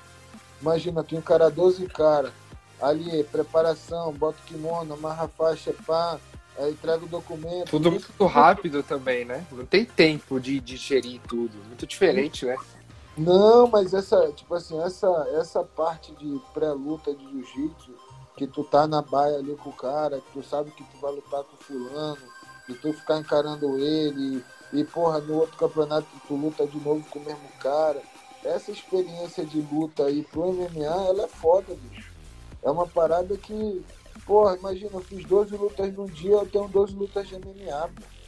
Entendeu? Então, É, é, é, esse, essa, essa parte de encarada aí, essa parte de, de face to another man, tá ligado? De encarar outro cara assim, de cara assim, mano a mano aí, porra, já fiz muito, cara. Entendeu? Então, tipo assim, não tem como eu ter medo de outro homem, tá ligado? Não tem É, essa é. aí. Pô, já fiz dois contra um, três contra um, porra. Como é que eu vou ter medo de? Não tem essa, né? É, não dá. E você Medo sentiu, não assim, dá, tá ligado? Você sentiu do Anthony Smith? Você conhecia ele? Na, na encarada você sentiu que ele ficou mais receoso ou também não? né? Aquela coisa... Não, eu, eu, tipo assim, como eu te falei, eu procuro não avaliar muito essa. Eu, eu, eu procuro não pensar muito nessa parte emoção, emocional, entendeu? Aham. Eu penso mais, tipo assim, na parte de se concentrar de fazer o, a perca de peso da forma planejada, de pensar na luta na forma que a gente fez a estratégia para lutar e imaginar todos os possíveis é, é, cenários, imaginar todos os possíveis cenários para se caso aconteça, a gente tenha um- uma memória muscular para reagir contra aquilo, entendeu? Então, quanto mais cenários eu imaginar da, da situação da luta, se isso acontecer, vai me beneficiar muito, entendeu? Vou estar um passo dois à frente. Então, eu procuro nesse período aí de pré-luta aí na fase final me focar muito nessa parte, nesse tipo de pensamento. E esquecer um pouco o cara, porque, tipo assim, é- é, eu, vou, eu quero vencer ele, independente de qualquer coisa. Ele pode estar com medo, pode estar confiante, pode estar pode estar grande, pode estar pequeno, pode estar gordo, pode estar magro, pode estar feio, pode estar bonito. Eu não tô nem aí, eu quero enfiar porrada nele, eu quero finalizar ele e ir pra casa, entendeu? Gostei, muito bom. Não, O Thiago Rio perguntou se você já pegou algum potiguar no jiu-jitsu. Potiguar é Porto Alegre, é? Olha, potiguar, eu vou te Ou confessar que eu também. É. Tem uma falha minha, deixa eu ver aqui. Potiguar é do Rio Grande do Norte, perdão. É Natal. Deu branco aqui. É Natal. Cara, eu não Deu lembro branco agora de Natal, ó. Eu não sei, não lembro da galera de Natal aí, mas do Nordeste eu já lutei. Eu já lutei jiu-jitsu com cara de sapato do Nordeste, que eu lembro. Já lutou com tanta gente também, é difícil lembrar assim, né? É, mas de Natal, assim, em si, agora eu não lembro. Eu não lembro. De cabeça assim, eu não lembro. O Senk mandou um abraço pra você e falou que acompanha essa história desde a época do juvenil no jiu-jitsu, que você grava tudo. Pô, esse cara aí, ele é um grande incentivador do jiu-jitsu. Ele tem a marca de kimono Senk. É um cara, gente boa pra caralho aí, que é, acho que na- na- nas, suas, nas suas proporções ajuda muita gente. Gente boa. E o professor Lázaro perguntou se você já enfrentou algum baiano. Puta, baiano agora também eu não lembro aí. De cabeça assim, não lembro de quem que É seja. ruim lembrar assim, né? Enfrentou tanta É. gente já, né? Não, porque às vezes tu lembra de um de outro, tipo, ah, fulano é de tal lugar, entendeu? Ah, fulano é de tal lugar. É, O Thiago Rio falou que o cara de sapato é da Bahia. O cara de sapato é baiano, né? Mas ele é de. Eu sei que ele treinava com o Bob Esponja lá no Nordeste. Se ele é da Bahia, eu não sei, mas. Que ele morava no Ele é de Nordeste. João ele Pessoa, Paraíba. Era lá, é. Isso aí. É, e falando ainda sobre. Depois que você venceu o Anthony Smith, venceu o primeiro round, finalizou rápido, né? Finalizei rápido, mas me quebrei todo naquela luta. É mesmo? Quebrei a costela e o nariz ali, pô. Caramba. E isso no. Você voltou um ano depois contra o Clint Esther, em 2013, se não me engano, 14, né? Foi. E aí, que você perdeu em decisão, depois dessa luta, decisão dividida. Eu achei, até achei que foi. Eu dei, eu assisti da luta, dei vitória sua. Você achou que você foi injustiçado nessa luta também? Essa aí foi um pouco mais clara que a luta do, do Japão. Eu achei que eu tinha vencido dois rounds, os dois primeiros rounds foi. Eu dominei bastante a luta e não queria me expor no terceiro round, tava um pouco cansado também. Eu fui mais, tipo assim, numa que eu sabia que ele não ia me nocautear e fiquei administrando, entendeu? Mas. É... Enfim, eu não gosto de, como eu falei, não gosto de ficar chorando no leite derramado, não gosto de ficar falando que já passou. Mas eu tive várias oportunidades de finalizar a luta. Eu passei, pô, quase um round inteiro montado no cara, entendeu? E não acabei com a luta. Então, é, me senti injustiçado, achei que ganhei, pá, mas eu não fiz o que eu devia ter feito, que era o meu jiu-jitsu, entendeu? Então, é, é, eu tenho que aceitar, tenho que arquivar e, porra, aceitar que, assim, passou, entendeu? Ficou o UFC, o UFC, é, nessa luta aí, eles acharam que eu ganhei também. Eles me pagaram como a minha bolsa como se eu houvesse ganho. É e, mesmo? Isso eu sabia também. Legal, interessante. E o contrato do UFC ele é decrescente, né? Conforme tu vai ganhando, vai aumentando. E eles aumentaram a minha bolsa como se, eu, como se houvesse ganho a luta também. Então, de qualquer forma, é, é para mim, para mim é, tipo assim, é, é iris o ariris, tá ligado? É isso. O Bruno Fernandes até comentou, contou pra experiência, né, Neto? É, cara, a gente que é competidor, a gente, tipo assim, a gente não. Aquele lance de que Desculpa aí se alguém é, interpretar mal, mas esse lance de competir, esse lance de o importante é competir, não é muito para quem é competidor, não, entendeu? É, quem gosta pô, de vencer eu... mesmo pensa diferente, né? É, entendeu? Eu queria ter vencido, eu queria ter ganho, sacou? Eu queria, porra, ser campeão. E não aconteceu. Tipo assim, é lógico que o que o cara viveu, que, porra, o que eu fiz para chegar ali naquela luta valeu muito a pena, mas é, não foi da forma que eu gostaria. E depois dessa luta aí, eu ia fazer uma luta de 7-7, eu ia estrear de 7-7, eu ia fazer uma luta de 7-7. Aí acabou que eu machuquei uma semana antes de fazer essa luta, a gente estava é, pô, tava treinando, fiz um camp excelente para essa luta aí. Aí no último sparring eu tomei uma joelhada no canto do, no canto do osso, da, com a inserção da virilha aqui, quadril com a virilha. Foi lesão séria, né? Te deixou um tempão fora. Fiquei 11 meses, quando eu voltei eu machuquei o ombro, sacou? Aí fiquei mais 8 meses. Uhum. Um ano e meio sem poder treinar, sem poder fazer nada. E você aí, voltou depois de 3 anos, né? 2017. É, isso aí. Aí e eu o... Tava... Pode falar, eu tava, eu tava fazendo uns. Eu tava fazendo uns projetos aqui em Manaus e acabou que me enrolaram um pouco, por isso que eu demorei. Mas eu fiquei aí quase dois anos sem treinar por causa de lesão. E a recuperação, como foi? Muito doída, muito a recuperação da lesão. Então, doída, pior... como foi? Não, o pior é que eu não podia me mexer muito, cara. É mesmo? A inserção da, da virilha aqui, a inflamação podia descer pro pelvis, pro, pro pelvis, né? Pra, pro, podia descer pro meu saco. Se descesse pro meu saco, a inflamação ia que operar, tá ligado? Uhum. Aí, Já aí casa outro, outro problema, né? É, eu tive que ficar assim, bem, é, é, como eu diria, de repouso. Eu fiquei, acho que, uns. Pô, eu fiquei mó tempão, cara. Não conseguia pisar no chão direito. E de molho total?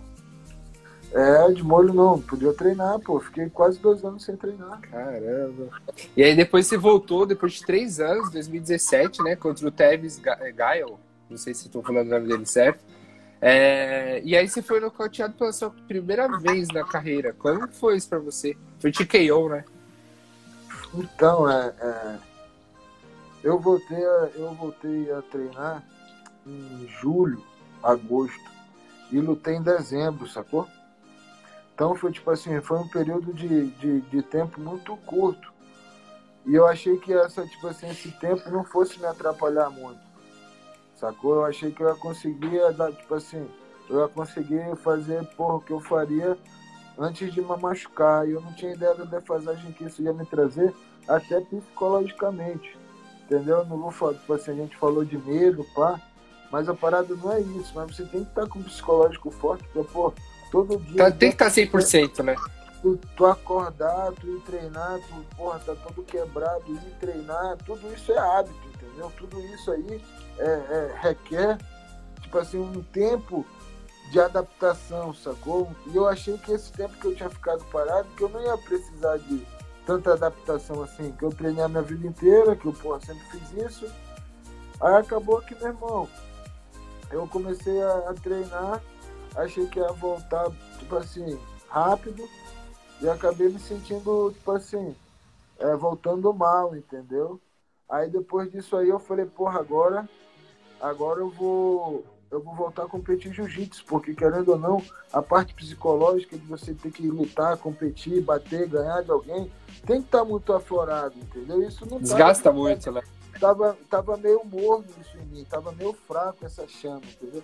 Aí eu falei, não, vou voltar a competir agora com os caralho, que eu quero voltar, pá. Aí ano passado eu lutei só jiu-jitsu. Eu lutei o. Eu lutei o. O PAN, que eu fiquei em terceiro.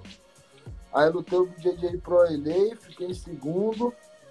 E ganhei a seletiva para Abu Dhabi. Aí fui para Abu Dhabi e perdi pro Bochecha no finalzinho lá, ano passado. Aí esse ano aconteceu o que aconteceu, aconteceu essas coisas aí. Mas eu, porra, quase que eu. Quase que eu lutei esse ano. Eu quase fechei uma luta no.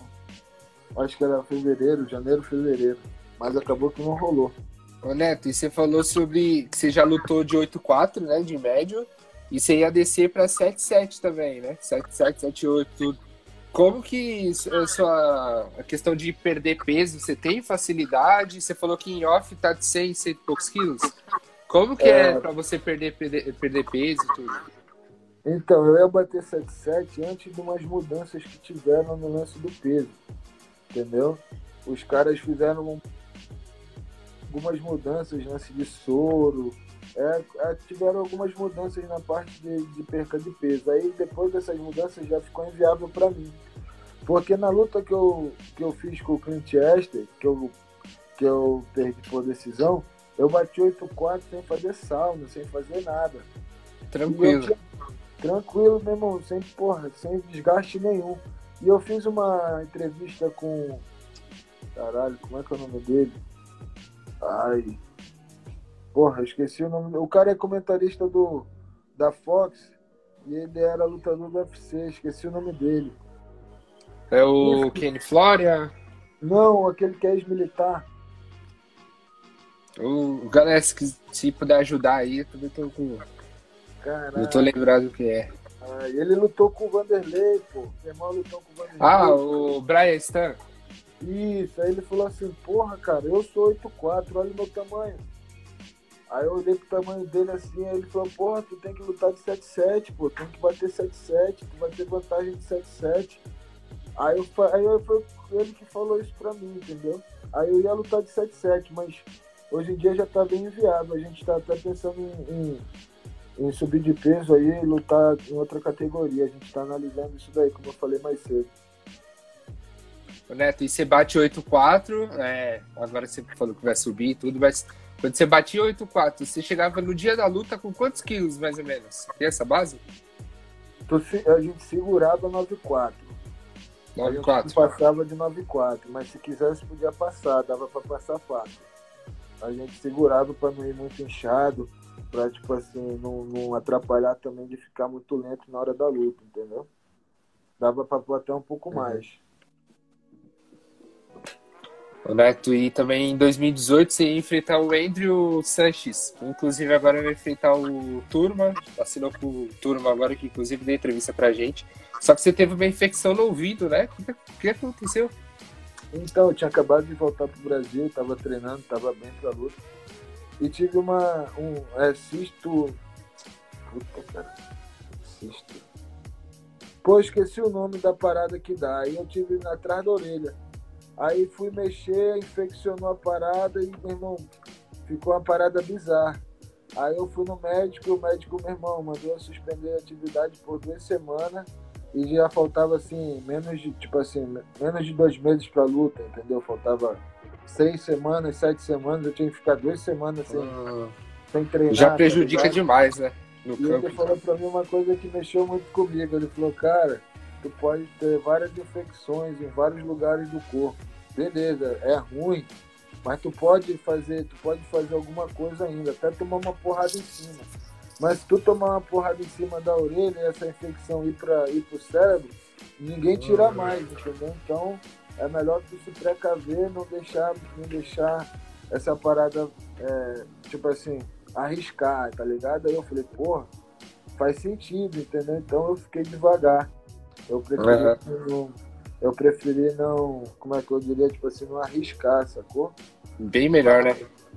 É, cara, tipo assim, mal ou bem, querendo ou não, é, é complicado, entendeu? Porra, você mal ou bem, eu tenho, tipo assim, a minha saúde, tipo assim, íntegra ainda, tipo, me considero um cara saudável, porra, por causa de uma luta eu vou pôr minha, minha vida em risco, porra. Tá certíssimo. Uhum.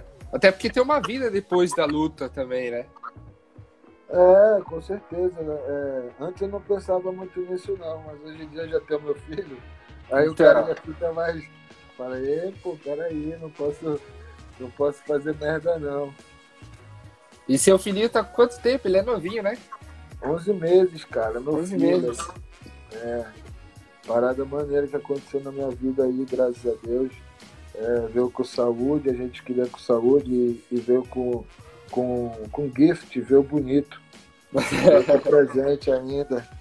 A gente pediu legal, só com saúde, ainda veio bonito. Então, agradecer em dobro aí, por as coisas que Deus nos dá e correr atrás. E você falou que ser pai muda, mudou já a sua cabeça com isso, né? Sobre pensar no futuro. É, o que mais você pode falar assim sobre ser pai? O que, que mudou para você?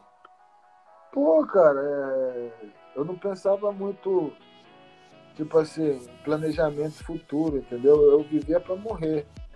É, tipo assim, Tipo assim, eu vivia, entendeu? Eu, porra, corria atrás de viver. Agora com o filho não, o cara já, pô, já planeja, porra, ter uma, uma casa legal, um sítio, porra, ter um espaço pro meu filho brincar, porra, tipo assim, dar uma qualidade de vida legal pro meu filho, entendeu? Hoje em dia a gente vive aí numa, numa criminalidade, numa, tipo assim, numa uma situação tão difícil, entendeu? Então, querendo ou não, eu tô, tô batalhando para ter uma qualidade financeira melhor para proporcionar para meu filho essas coisas, entendeu? É, e o, o Tufi Fernandes chegou a comentar que família, isso é importante. E o Bruno Fagundes, agora ele, ele certo, tinha lido errado, falou: essas filosofias do Neto são boas. O Bruno Netão, é... e você? O Bruno é outro amigo aí de, de Manaus que está em Portugal também. Está tendo oportunidade lá através do Jiu-Jitsu. O Tuf aí é um amigo aí que sempre acompanha aí meu trabalho. Porra, o filho dele, gente boa também. Já troquei uma ideia com ele. E é isso, brigadão aí da galera aí que sempre pô, me apoia. Tem uma frase que a galera já tá ligada, que eu falo sempre. E, e quem não tá junto tá contra, galera. É isso. Netão, e você tem mais uma luta de contrato com o UFC. Já falou de renovar? Como você tá na sua cabeça? Já tá pensando é, em renovar com, com o UFC ou eles não falaram ainda nada? Não, eles não falaram nada ainda sobre isso. Eu, na verdade, já nem devia ter contrato com o UFC, né? Eles, porra, eles, eles, como eu falei antes, eles são, porra, sem palavras comigo. Eu acredito que eu, eu fazendo uma boa luta, a gente vai renovar com certeza é, para frente, entendeu? Como eu falei, eles gostam de mim. E eu, tipo assim, eu acho que o UFC, eles. Como é que eu posso falar? Porra, os caras. Eu gosto de deixar eles à vontade em relação a quando que eu vou lutar, é, porra, com quem eu vou lutar, em relação a quanto vou, vou me pagar. Eu não faço questão de renegociar um contrato em, em, em tipo assim, em interesses meus, ah, eu quero ganhar tanto, ah, eu quero lutar tal dia, entendeu? Quando eu estiver pronto para lutar, eu vou mandar um e-mail para eles, vou falar assim, ó, tô pronto. Quando tiver uma oportunidade, pode me chamar. Se não for em 84, pode ser 93, pode ser peso pesado, eu tô pronto para lutar. Essa que é a minha ideia, entendeu? e deixar tudo a critério deles. Tipo assim, é, é, eu vejo que, pô, por exemplo, teve várias pessoas que eu posso falar aí de, de, de, de luta que, porra, é, é, complicado. Eu vou falar um cara aqui que é de Manaus, não sei se já ouviu falar, se tu lembra dele. O Adriano Martins, tu lembra dele? Hum, não tô lembrado dele agora. O Adriano Martins era um peso leve, canhoto, o cara casca grossíssima daqui de Manaus. E ele entrou no UFC. Chegou no UFC, fez uma luta boa, duas lutas boas. E o empresário dele botou ele como próximo campeão, que ele era o próximo campeão. Aí o UFC botou ele para lutar com o dono do Cerrone. O dono do Cerrone deu um chute alto na cabeça dele, nocauteou ele assim. É, tá no clipe do UFC hoje, entendeu? A derrota dele, tá no. Assim, já marca negativamente já, né? Tá no highlight do UFC e a carreira do Adriano não se desenvolveu. Se ele tivesse ido mais cauteloso, se o empresário dele tivesse prezado a carreira dele, não botado a carreira dele lá em cima, ele teria talvez uma outra, uma outra carreira no UFC. Entendeu? Se você chegar no UFC e impor, ah, quero lutar, me bota pra lutar, tô pronto pra lutar, o cara fala, ah, você quer lutar, campeão? Então pega essa moleza aqui pra você, ó. Tá entendendo? Pega esse cara aqui uhum. pra Tá entendendo? Os caras, tipo assim, o matchmaker deve ser, ele faz isso. Ele bota umas lutas que às vezes fala, pô, que luta incoerente, pô. Verdade. Entendeu? Assim, fala assim, porra, que, tipo assim, luta que não faz sentido, entendeu? E às vezes, como eu falei, a gente não tem ideia porque a gente não sabe o que, que passa no, no, nos bastidores da parada, entendeu? É, e às vezes você joga aos leões também, que nem foi o caso dele que pegou Donald Cerrone, então já é um cara duríssimo já para qualquer um da, talvez um dos mais duros da, do, do peso leve, né? Não, e aí já colocar para enfrentar. Mas o exemplo nesse caso é que o empresário pediu. Sim, sim. Entendeu? Tipo assim, uhum. exemplo, o Gordo conversou comigo de me botar para lutar em outra categoria, entendeu? Aí, um exemplo, a gente manda um e-mail pro UFC e fala aí, bota o Braga Neto de, de tal peso, que ele vai ser campeão agora, bota ele aí que ele vai bater em todo Entendi. mundo. Entendi. Entendeu? Ah, ele vai bater em todo mundo. Ah, pera aí, então, pega, esse, pega essa moleza aqui, ó, vai. Entendeu? É diferente de você mandar um e-mail pra você falando assim, pô, ó, eu tô pronto pra lutar, gostaria de lutar de 8-4, mas se tiver uma oportunidade de 9-3 ou até peso pesado, eu pego. É diferente como ele vai te olhar, como uhum. que ele vai, vai te tratar, porque querendo ou não, como eu falei, é uma empresa, pô. Verdade. Não, e tem muitas críticas até sobre isso que eu não concordo, mas tem muita gente que fala que depois da luta, quando tem aquela, aquela entrevista, de você não falar o nome é, de um próximo oponente, que aí dizem que você pede uma oportunidade e tudo. Mas eu também vou com o seu pensamento de deixar o UFC também, porque às vezes você dá um passo maior que a perna e acaba, que nem você falou, tendo um cara duro, você ainda não tá pronto e já diminui um pouco o passo, né? Então, o UFC ele não pede para você desafiar ninguém. Uhum, vai muito ele do atleta também, isso. né? O que ele fala é que você não pode falar palavrão, entendeu? Isso é proibido, palavrão. E ele explica também que a galera não quer ouvir você agradecendo a mãe, agradecendo ao pai, agradecendo ao tio, ao avô. Eles não falam, eles falam, eles explicam isso, entendeu? O que você não pode e o que, que o público não quer e o que, que o público quer. O público quer que você chegue lá, desafie alguém, que, que peça luta, pá.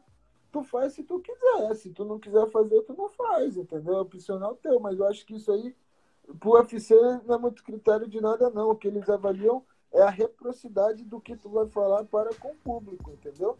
Se, uhum. tu, se tu desafiar alguém o público gosta, é interessante para o UFC. Se tu passar uma mensagem que o público gosta, também é interessante para o UFC. Entendeu? Isso aí vai de, de cada atleta, de cada lutador. E vai da personalidade de cada um também, né? Você vê que tem uns que já, já terminam já querendo desafiar alguém, sempre tá pedindo nome, tem outros que deixa a critério do UFC, que nem você falou, e é mais o seu caso também. É, então, é. Eu acho que tem que ter o respeito, entendeu? Independente de qualquer coisa. Tipo assim, é. é... Pô, se, eu, se o cara me desafiar, eu não vou gostar por que, que eu vou desafiar alguém se eu não tiver um motivo para isso, entendeu? Se eu tiver um motivo, é justo, como eu já desafiei gente aí, entendeu? Mas se eu não tiver motivo, eu não vou desafiar o cara, porra. Eu não gostaria que me desafiasse, caralho, tá entendendo? Entendi, claro. O Ryan Grace acabou de entrar aqui na live, um abração pra ele, mandou o cara. Também o Ryan Grace também, a gente pode. é, pode também ter uma, uma live com ele pra gente falar um pouco da carreira dele também. Neto, e também tava olhando uma entrevista sua e você tá também com questão de poker e criação de bulldogs. Como que dá isso? Pô, cara, é aqui, ó, vou te mostrar aqui, ó. Bulldog tá aqui, ó. Bonitinho demais. Eu tenho uma também aqui, ó. Quer te mostrar? Bulldog Olha também, só. ó. É a cachorrinha também. Então, e como cara, que tá isso? Na época que eu tava machucado, na época que eu fiquei esse tempo lesionado aí, é, eu fui convidado para uma inauguração de um clube de pôquer aqui em Manaus. Se tu botar isso aí, tem até na, na internet, a entrevista que eu dei na época, uns anos atrás, falando que eu tinha, tipo, tinha, tinha gostado e que ia aprender, ia me aperfeiçoar naquilo, entendeu? Eu falei isso no dia da inauguração do clube, eu nunca vou esquecer disso.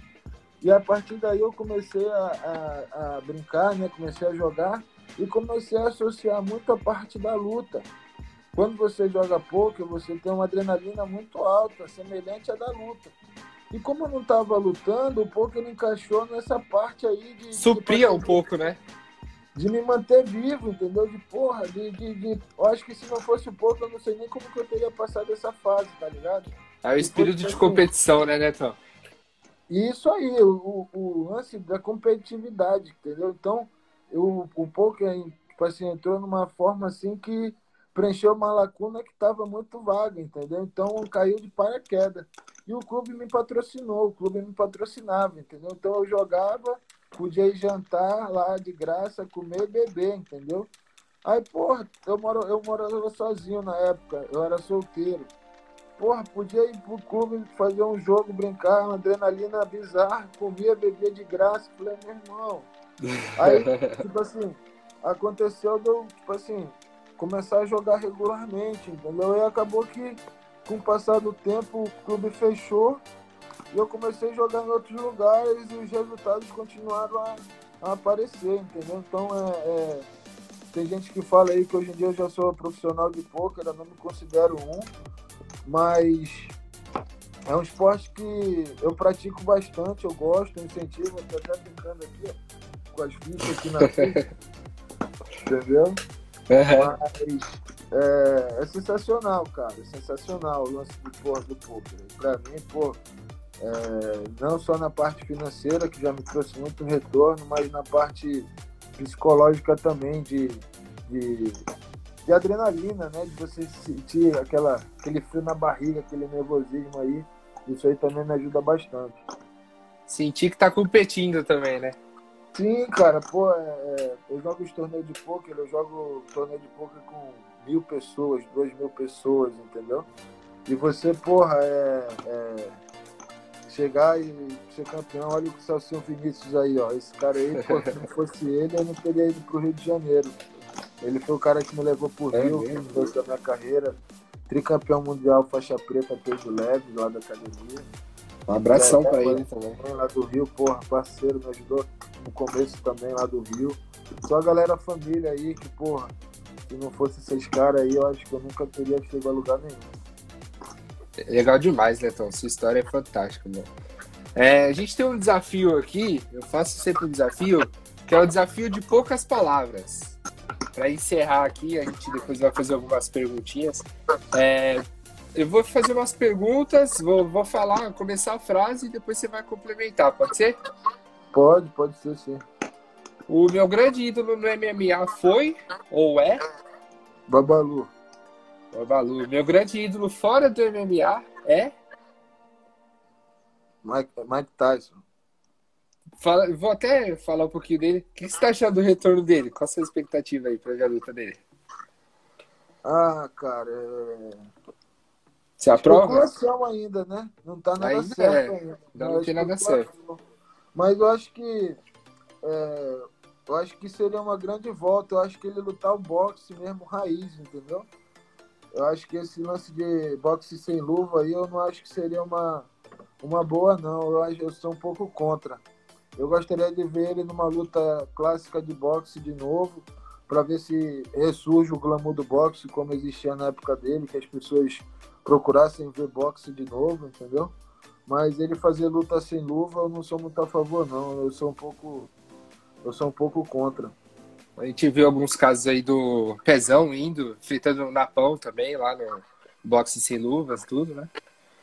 Então, é, é, particularidades, né? Eu tenho a minha, tipo, eu acho que uh, o, o, soco é um trauma muito grande e o único, tipo assim, a única coisa que eu penso é, pô, é, pode lesionar o cara, pode fazer, tipo assim, é, pode dar problema, entendeu? Você pode tomar um soco de, de luva, um soco na nuca de luva é uma coisa, se tomar um soco de, na nuca sem luva é outra coisa. Na mão mesmo, né? É, eu tenho esse receio aí de, de esse boxe sem luva, ainda, ainda, não, ainda não aderi a esse esporte, eu diria assim. Uhum. Uh, o jiu-jitsu para mim representa Porra, minha vida, né? Jiu-jitsu pra mim é minha vida. Tudo que eu sou, tudo que eu fui. Eu falo que antes de brasileiro eu sou jiu-jiteiro. Porque se não fosse o jiu-jitsu, tipo assim, não teria chegado onde eu cheguei, ido onde eu fui, vivido o que eu vivi. Então, o jiu-jitsu é minha vida. Uh, essa é polêmica, hein? Quero ver.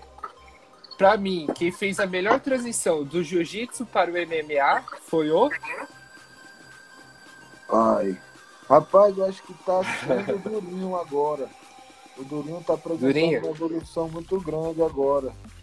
É, ele foi um cara que foi campeão mundial de jiu-jitsu, né? E transi foi transitou para o MMA muito bem. A, é, ele, ele adaptou a parte da, do strike, né? Da trocação muito forte, ficou muito bem. Então acho que ele hoje, para mim, está sendo o maior, eu diria. Atualmente, né? Tem que... o Maia, mas é complicado. Eu diria que o Durinho está sendo mais rápido, está sendo a transição mais efetiva, eu diria. Que eu vi até hoje. E o que, que você acha? O que, que você acha, Netão? Você acha que ele tem chance contra o Usman? Ah, mano. Quem tá ali tem chance, né? Não tem dúvidas disso. E o Durinho é um cara que. É, eu posso dizer assim que eu acho que ele já devem ter treinado juntos, entendeu? conhece o jogo do cara, eu não tenho certeza, tô falando de coisas assim que eu acho, por eles morarem em Miami, ali todo mundo meio que tem acesso um ao outro, não sei se eles já treinaram junto, mas eu acredito que sim. Eles então, treinaram juntos, são amigos pessoais e tudo. É, então o Durinho sabe o que, que tá fazendo, sabe o que, que tem que fazer para ganhar a luta, entendeu? O cara que é campeão mundial de jiu-jitsu, se ele derrubar qualquer pessoa, ele vai ter chance de finalizar. Então, se então, ele a gente... derrubar, ele vai ganhar, não tenho dúvida. Caralho, é da a mesma gente... equipe, é? Da mesma equipe. Então, ele. A gente estava até falando da importância do inglês, né? Ele. Assim que ele terminou a luta dele, que ele ganhou do Tyron Woodley, ele em inglês já desafiou o Usman. Ele falou: Ah, é um irmão para mim, mas eu tô atrás do cinturão e eu lutaria contra ele. E aí não demorou muito, você já, já marcou os dois já. Casou os dois. Caralho, que loucura. Inclusive, eu, eu, te pergunto. Eu também vi uma entrevista do Dana White falando que o Durinho era o cara que mais estava querendo lutar, porque as outras pessoas não estavam querendo lutar muito porque tá uma época difícil, né, cara? Querendo lutar, uhum. não é todo mundo que tá treinando. Não, Entendeu? ele agarrou a oportunidade três vezes, né? É, mas legal, parabéns pelo, pelo Durinho aí, o moleque que merece, porra. A gente tava porra, a comunidade do jiu-jitsu aí, quem compete, o Celcinho já lutou com ele aí várias vezes. Já gritei pro Celcinho em várias lutas contra o Durinho aí. E é isso, tipo, porra, torcendo sempre pelo próximo, entendeu? Torcendo sempre pelo jiu-jitsu. E quero ver o Durinho arrebentando aí. Vamos torcer pra ele, galera. Netão, e se pensando numa. É, num, num cenário em que um, um amigo seu tenha um, um cinturão, você lutaria pelo cinturão contra um amigo ou não? Caralho, eu posso estar até errado, mas eu acho que eu não lutaria, sacou? Eu acho que, tipo assim, eu acho que, tipo assim, eu não treinaria com alguém que eu ia lutar também. Eu, eu, eu tenho algumas particularidades estranhas em relação a isso, entendeu? É, não sei, eu não, não gosto de, tipo assim, como é que eu diria assim, é usar o material humano de treino. Não sei, é difícil. Eu acho que eu, eu acho que eu tenho que chegar numa situação dessa para saber, entendeu? Hoje eu acho que não. Hoje eu acho que não. Legal, Netão, a gente vai ter uma live agora, é, então eu vou encerrar a próxima live aqui, vou encerrar aqui com você. Agradecer a você, dizer que se eu já era fã, eu me tornei muito mais fã. Muito boa essa história. Agradecer todo mundo também aqui que, tá, que comentou aqui, que mandou uma mensagem de, de apoio. Que eu tô ansioso para ver sua próxima luta e se Deus quiser, vai dar tudo certo. Você volte o caminho, caminho das vitórias e nós terceiremos muito por você. Muito obrigado pela entrevista. Obrigado aí, obrigado por todo mundo aí que, que representou aí na live. E lembra do que eu digo, galera. Quem não tá junto tá contra, valeu? Os. É isso. Obrigado, Netão. Valeu. Tchau, tchau. Galera, vocês que acompanharam até agora, deu quase duas horas de live. Muito obrigado a todos vocês. É... Celcinho, a gente até comentou sobre isso. Depois você dá uma olhadinha e fica um convite para todo mundo também. Conferir de novo essa, essa, essa live no nosso IGTV da, da Rádio Poliesportiva. Entre lá, tem a parte 1, a parte 2. E agora, logo em sequência aqui, ó, 6 horas, já fica o convite para vocês embalarem na nossa próxima live, 6 horas, com o Betinho, o ex-ala do Pinheiros de basquete, é, o ala ex-Pinheiros de basquete, 6 horas. E depois, logo às 8, tem também com o Jorge Edson, ex-jogador de vôlei. É, aí amanhã tem com o Georginho de Paula, jogador de São Paulo de basquete também, às 14. O Fernando Camargo, que é o jornalista do, da Energia 97, também às 16. E o Marvin Krivin, que é o treinador de escalada argentino, às 18 horas. Também ficou o convite aqui Domingo, às 14 horas, teremos live com o Murilo Ninja. Que conhece o Murilo Ninja, uma lenda do, do MMA brasileiro também. Então fica aqui o convite para todos vocês. Não, esquece, não esqueçam também de olhar outras lives com, com, com outros lutadores também que a gente já fez, que ficaram muito legais, com o Eric Filard, que inclusive está aqui nos comentários. Depois vocês confiram lá, com, tem com o Luiz Dória, tem com o Turma, tem com a Vanessa Mello, com o Leandro Igo. Vocês podem conferir tudo no nosso IGTV lá, tá bom? Espero que vocês tenham gostado. Muito obrigado por quem ficou aqui até agora. Um abração e até a próxima.